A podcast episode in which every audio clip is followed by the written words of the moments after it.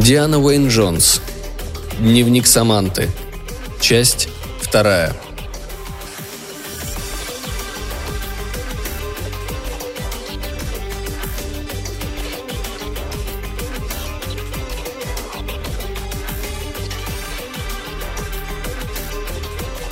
Двадцать девятое декабря 2233 Не знаю, что Лаем себе вообразил, ведь он оказался прав. Опять доставили деревья и птиц. Еще одну куропатку, кур, голубей, четырех попугаев, ужасно шумных.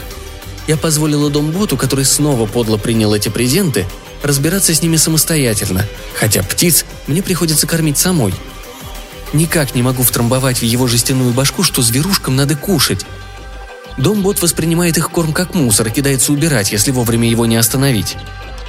В общем, Домбот потащил деревья и клетки во дворик, а я отправилась на распродажи. Но далеко не ушла. На середине лестницы меня встретил курьер и заставил расписаться за крошечную посылку. Какой-то болван прислал мне книжку. С отвращением подумала я и вернулась в квартиру. Сперва я даже не подумала ее разворачивать, но потом вспомнила, что говорил Лаем. «Интересно, какие книги считаются ценными?» – подумала я и развернула упаковку. «Антикварная Библия? Первое издание Винни-Пуха?» Но это была не книжка. На пол вывалилась коробочка размером с книжку. Я поспешила ее поднять, пока дом-бот до нее не добрался. Открыла и ахнула. Внутри были пять колец, все помпезные и, судя по виду, дорогие. Одно усыпано бриллиантами, по крайней мере, мне показалось, что это бриллианты. Другие с сапфирами, изумрудами и прочими драгоценными камнями. Все кольца золотые. А сверху лежала записка – не настоящая, не такая, какие пишешь сам, а бумажка с надписью тем аккуратным круглым почерком, каким пишут продавцы, если их просят приложить к подарку записку. В общем, там было написано «От пылкого поклонника. Выходи за меня замуж». «Еще чего», — сказала я вслух. «Все кольца мне малы. Еще одно доказательство, что Лайм тут ни при чем. Ведь он мне когда-то купил кольцо в честь нашей помолвки, и уж наверняка помнит, что пальцы у меня не такие уж тонкие. Хотя, может быть, он нарочно схитрил. В любом случае, у того, кто их прислал, вкус не слишком изысканный. Эти кольца напоминали мне пластмассовую жуть с огромными кусками стекла, какую дарят маленьким девочкам. Когда я все же пошла на распродажу, я взяла кольца с собой и показала ювелиру. И камни, и золото – все настоящее. Если их продать, можно купить еще пять пар стильсхенов. Ого-го! Я собиралась рассказать о них Лаему, но на Оксфорд-стрит встретила Клару и совсем про него забыла – когда я рассказала ей о кольцах, она спросила, не собираюсь ли я в самом деле замуж за своего тайного поклонника. «Ни за что», — сказала я. «А вот моя мама наверняка бы за него вышла». 30 декабря 2233 О, Господи, теперь у меня еще шесть гусей. И, конечно, еще одно дерево, куропатка, голуби, куры и четыре попугая. Итого у меня уже 12 этих пакостников, устраивающих бедлам. Я глазам своим не поверила, когда увидела гусей. Я подбежала к двери в тот момент, когда целая команда посыльных передавала гусей домботу. Один сразу уселся ему на голову.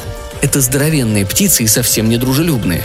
Утешает, что они не могут напасть на куропаток, потому что не пролазят под диван, куда те забились. Зато, как только гуси оказались во дворике, они начали гонять моих кур. Шум поднялся такой, что не стало слышно воплей попугаев. Но один гусь, а может гусыня, остался внутри и пристроился на диванных подушках. Если это гусыня, то, возможно, она вознамерилась снести там яйцо.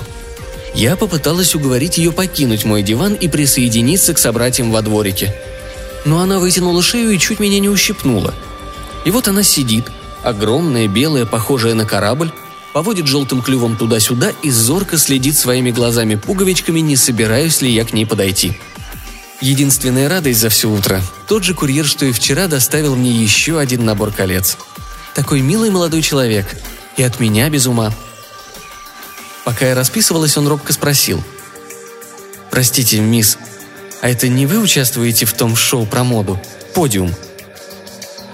Я сказала. «Да, я. Но сейчас нет съемок». Он ушел, чуть не шатаясь от потрясения. Сегодняшние кольца из старинного золотого плетения. Записка такая же, как вчера. Нет, у Лайма не хватило бы денег на такие подарки – даже если бы он заложил свою квартиру, зарплату и душу. Так что я его простила. я вот подумала, надо же чем-то кормить гусей. Я снова позвонила в птичье лакомство, и они прислали водонепроницаемый мешок с какими-то осклизлыми зелеными кусочками. Гуси их не оценили, предпочли сожрать куриный корм. Куры пытались возмутиться, и снова началась драка. Чтобы их утихомирить, я вывалила в углу двора целый мешок куриного корма. Но стало только хуже. Они устроили бой за эту кучу. Начался дождь, и гуси ушли в дом. Чтобы дом-бот мог выходить во двор и чистить бассейн, щеколда на раздвижных дверях сделана низко, как раз так, что гуси могут ее достать. Вскоре я убедилась, что гуси – самые омерзительные существа на свете.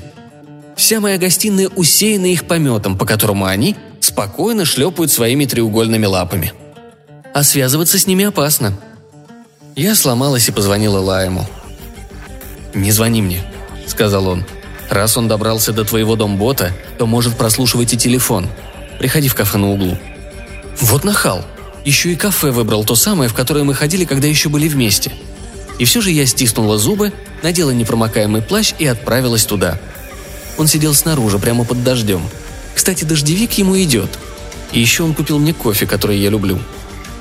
«Ну, что там у тебя?» – спросил он. «Гуси?» Я была потрясена. «Как ты узнал?» «И по пять золотых колец вчера и сегодня, так?» – продолжал он. «Да, но они все мне малы». «Ага», – сказал он с самодовольным видом. «Значит, твой новый поклонник не только богач, но и неисправимый романтик. Он посылает тебе подарки по одной старинной песенке, лет 200 назад очень популярной. Она называется «12 дней Рождества». Кто бы он ни был, он, видимо, даже не представляет, как меня это бесит. «Этот болван таким способом пытается покорить твое сердце», — сказал Лайм. «Вероятнее всего, он состоит в каком-то обществе, где наряжаются в средневековые наряды или доспехи. Но при этом он неплохо разбирается в технике, раз он так успешно поковырялся в твоем домботе и, возможно, в телефоне тоже. Так что подумай, на кого из твоих знакомых это похоже, и все станет ясно. Ну же, давай!» Я и раньше пыталась думать. Но попробуйте думать, когда на спинке кровати сидит стая попугаев, а остальные носятся по комнате и орут. До сих пор мне ни до чего не удалось додуматься. Но я сосредоточилась и, глядя, как дождевые капли шлепаются в мой кофе, стала думать снова. Я знала немало обеспеченных мужчин. При моей профессии неудивительно. Но в основном это были медийщики, а они совсем не романтичны. Напротив, трудно представить себе больших циников. Может, я просто сильно досадила кому-то из них – а дизайнеры почти все геи». «Да, еще кое-что», — сказал Лайм. «Я бы предположил, что этот тип совсем не красавец. Наверняка ни одна женщина не далась ему даром. Несчастное ничтожество». И тут я мгновенно подумала об ужасных уродах, с которыми моя матушка знакомила меня на Рождество. «Точно!» – воскликнула я. «Ты умничка! Сегодня же позвоню матери!» «Сомневаюсь, что это она», – заметил Лайм. «Да нет же!» – закричала я и все ему объяснила. Он сказал, что, судя по всему, я на верном пути. Мы еще немного поговорили. «Да, твои деревья – это груши», – сказал он вдруг и протянул мне список. «Возьми. Будешь хоть знать, чего ждать дальше». А потом поднялся и ушел, даже не попрощавшись. Я так разозлилась, что не взглянула на список. А стоило бы – 31 декабря 2233. Новогодняя ночь. Сегодня я иду на вечеринки и спешу как можно скорее выбраться из загаженной птицами квартиры. Однако матери я позвонила и наорала на нее. Сперва она, похоже, решила, что я рехнулась, но когда, немного успокоившись, я рассказала ей про гусей, кстати, гусыня, которая устроилась на диване, снесла там яйцо, мать наконец поняла, насколько это серьезно. «Ну, я бы предположила, что это Франц Дадека», Начала она тем осторожным уважительным тоном, какой у нее появлялся, когда речь шла о больших деньгах. Хотя, разумеется, я уверена, что он не стал бы делать ничего подобного. Он владелец мультифона из Пикизи и Домбот Роботикс, мультимиллионер, очень уважаемый человек. «Это из тех уродов, с которыми ты меня знакомила?» – прямо спросила я. «Вовсе они не уроды», – укоризненно проговорила мама а Дадека – тот, у которого красивые диамантовые зубы. Я без всякой радости вспомнила того типа. Низенького, толстенького, в безобразном костюме в тонкую полоску. Физиономия бледная, вся в веснушках, жидкие рыжеватые волосы зализаны назад, а сквозь них просвечивает веснущатый череп. Он постоянно скалил, обнажая свои чудовищные зубы, так что у меня бежали по коже мурашки. И этот идиот – владелец моего дневника, телефона и домбота. Я от души пожелала ему подавиться своими диамантовыми зубами и сдохнуть. «Передай ему», – сказала я матери, – «чтобы он перестал присылать мне птиц. Объясни как-нибудь, что это бесполезно. Что у него и раньше не было ни единого шанса, а теперь и подавно. Скажи, чтобы отцепился от меня». Мать колебалась. Я видела, что ей не хочется упускать такие деньги, плывущие прямо в руки нашего семейства. Пришлось раз десять повторить, что я ни за что не выйду замуж за этого идиота, будь он даже хозяином вселенной. Только тогда она сказала.